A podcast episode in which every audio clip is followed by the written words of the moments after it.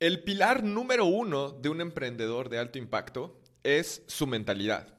Y una de las partes más importantes de la mentalidad es el poder de nuestros propios pensamientos.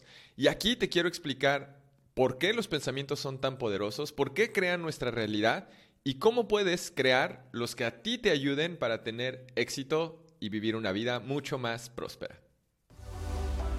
Si tú también crees que el éxito es multidimensional y estás buscando vivir una vida más plena, estás en el lugar correcto. Somos los que creemos que nuestro trabajo es un vehículo para desarrollarnos personalmente y transformar al mundo en un lugar mejor. En esta tribu tenemos cuatro pilares de crecimiento continuo. Mentalidad, estado físico, relaciones y riqueza. Sabiendo que somos seres espirituales viviendo una experiencia corporal. Soy Rubén Gallardo y te doy la bienvenida a Emprendedor de Alto Impacto. Muy bien, pues te voy a compartir un poco acerca de este tema de el poder de los pensamientos. Y vamos a empezar por hablar de no es suficiente estar en el lugar correcto en el momento correcto. A veces escuchamos esta frase donde nos dicen, oye, es que lo importante es que tienes que estar en el lugar correcto, en el momento correcto, pero otra cosa importante es que también debes de ser la persona correcta. ¿Y esto a qué se refiere? A que debes de tener el conocimiento necesario y la identidad que se requiere para poder tomar y aprovechar las oportunidades. Es por eso que es tan importante mantenernos en un constante crecimiento, en una constante expansión de nuestra propia conciencia, para que si estamos en el lugar y en el momento correcto, podamos darnos cuenta y podamos aprovechar esas oportunidades. Y desde ahí es desde donde empieza el poder de estos pensamientos. Y para hablar más acerca del poder de los pensamientos, quiero ponerte un ejemplo. Imagina un árbol frutal y este árbol frutal, pues posiblemente da algunos frutos, unos más grandes, unos más chicos, tal vez algunos medio podridos, algunos no son de la calidad que tú quieres, etc.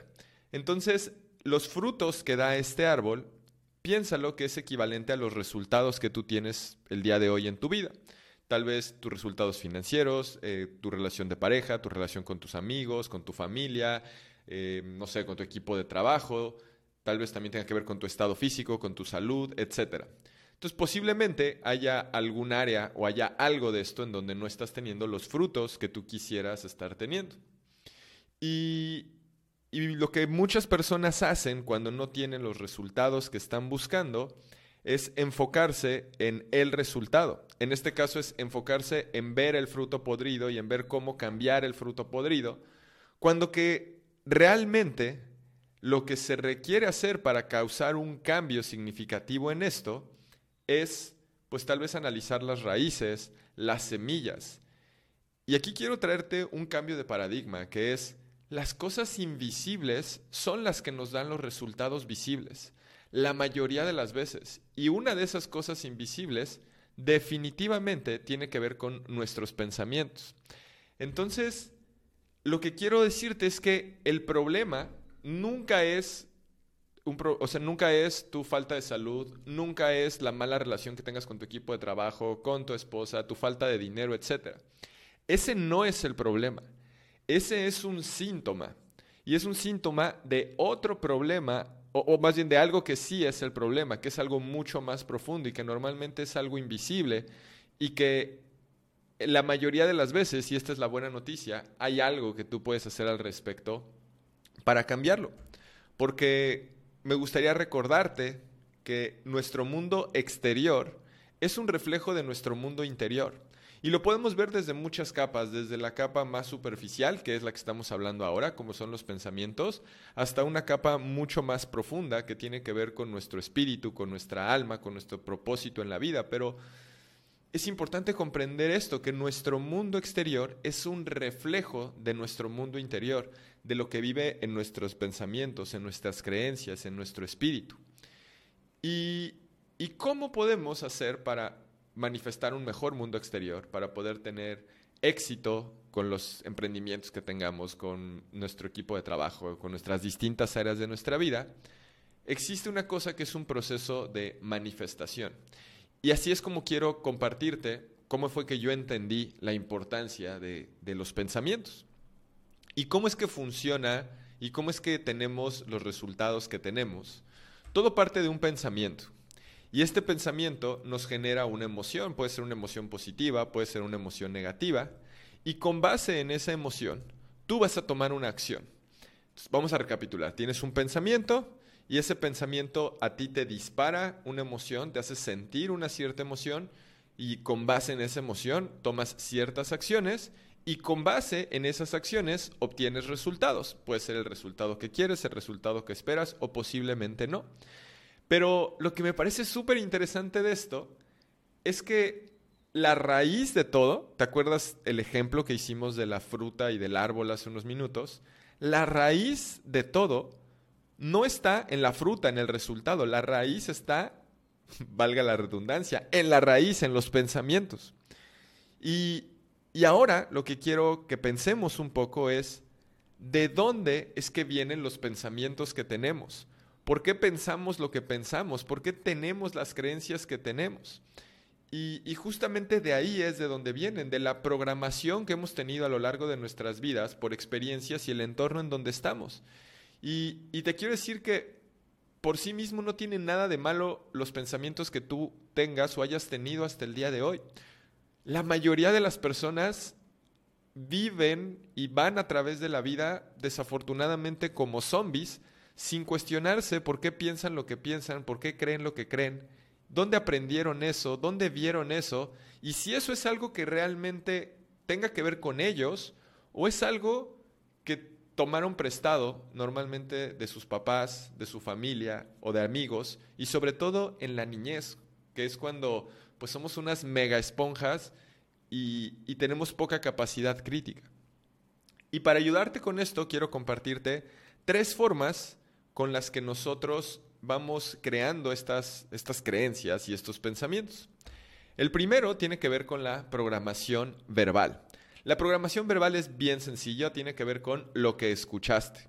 Aquí hay mucho que recibimos de programación verbal alrededor, por ejemplo, del emprendimiento. Tal vez tú escuchabas en tu casa que la única forma de, de vivir una vida, no sé, feliz era tener un empleo estable, por ejemplo. O puede ser que escuchaste que el dinero no crece en los árboles, o que el dinero es malo, o etcétera, etcétera, etcétera. Tú sabrás eh, eh, exactamente lo que, lo que llegaste a escuchar. Y eso te creó ciertas creencias que hace que tengas ciertos pensamientos, que genera ciertas emociones en ti, que por lo tanto te hace tomar ciertas acciones y te da ciertos resultados. Entonces, si no estás teniendo los resultados que estás buscando en algún área de tu vida, en el área financiera, en el área de negocios, en el área de, relaciones personales, en cualquier área, empieza a revisar esto que te estoy platicando para que veas de dónde está viniendo ese pensamiento que está disparando todo lo demás. número uno está la programación verbal. Número dos está el modelado. La programación verbal es lo que escuchaste. El modelado tiene que ver con lo que viste. Entonces, por ejemplo, te voy a platicar un caso mío. Mientras yo crecía, yo veía que mi papá era, era un emprendedor, un empresario que tenía su propio negocio, pero lo que yo veía es que él trabajaba o trabaja actualmente 24/7, ¿no? O sea, él hace viajes, pero el viaje implica trabajo y fines de semana también es trabajo, ¿no? O sea, él mezclaba mucho su vida y su trabajo, pero era trabajo, trabajo, trabajo, y trabajo duro, y hay que trabajar duro, y, y recuerdo mucho que de niño cuando, y fíjate, esto es programación verbal, cuando hablábamos por teléfono, porque yo no vivía con él, estábamos separados, mi papá y mi mamá, y a veces convivía yo con él, pero normalmente las primeras cosas que a mí me decía era, ¿cómo estás? O sea, yo decía, ¿cómo estás? Con mucho trabajo, gracias a Dios, ¿no? Y entonces digo, está bien, no tiene nada de malo tener mucho trabajo, pero para mí ahí me fue programando de, ah, eso significa estar bien, tener mucho trabajo, ¿no? Y, eso a mí me trajo después como pensar que esa es la única forma, etcétera. Y son cosas que, yo he ido, he ido eh, eliminando de mi vida. Y, y, te lo comparto porque tal vez esto te ayude a darte cuenta de cosas similares que te hayan pasado. Y ahorita te voy a decir cómo es que puedes cambiar estos pensamientos también. Entonces, la segunda es el modelado. Y aquí lo que yo veía era pues a mi papá trabajando 24/7, o lo que yo veía era la forma en la que tenían que hacerse las cosas, o la que no tenían que hacerse las cosas.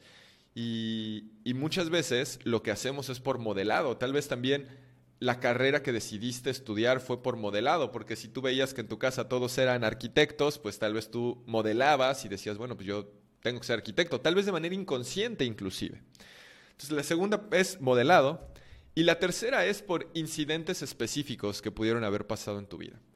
Y, pueden ser incidentes, pues no sé, tan grandes o tan pequeños como que haya sido, por ejemplo, esto, mucho de esto que te estoy platicando, lo escuché y lo leí. Voy a decir lo escuché porque fue un audiolibro en, en un libro de T. Harv Eker que se llama Los secretos de la mente millonaria.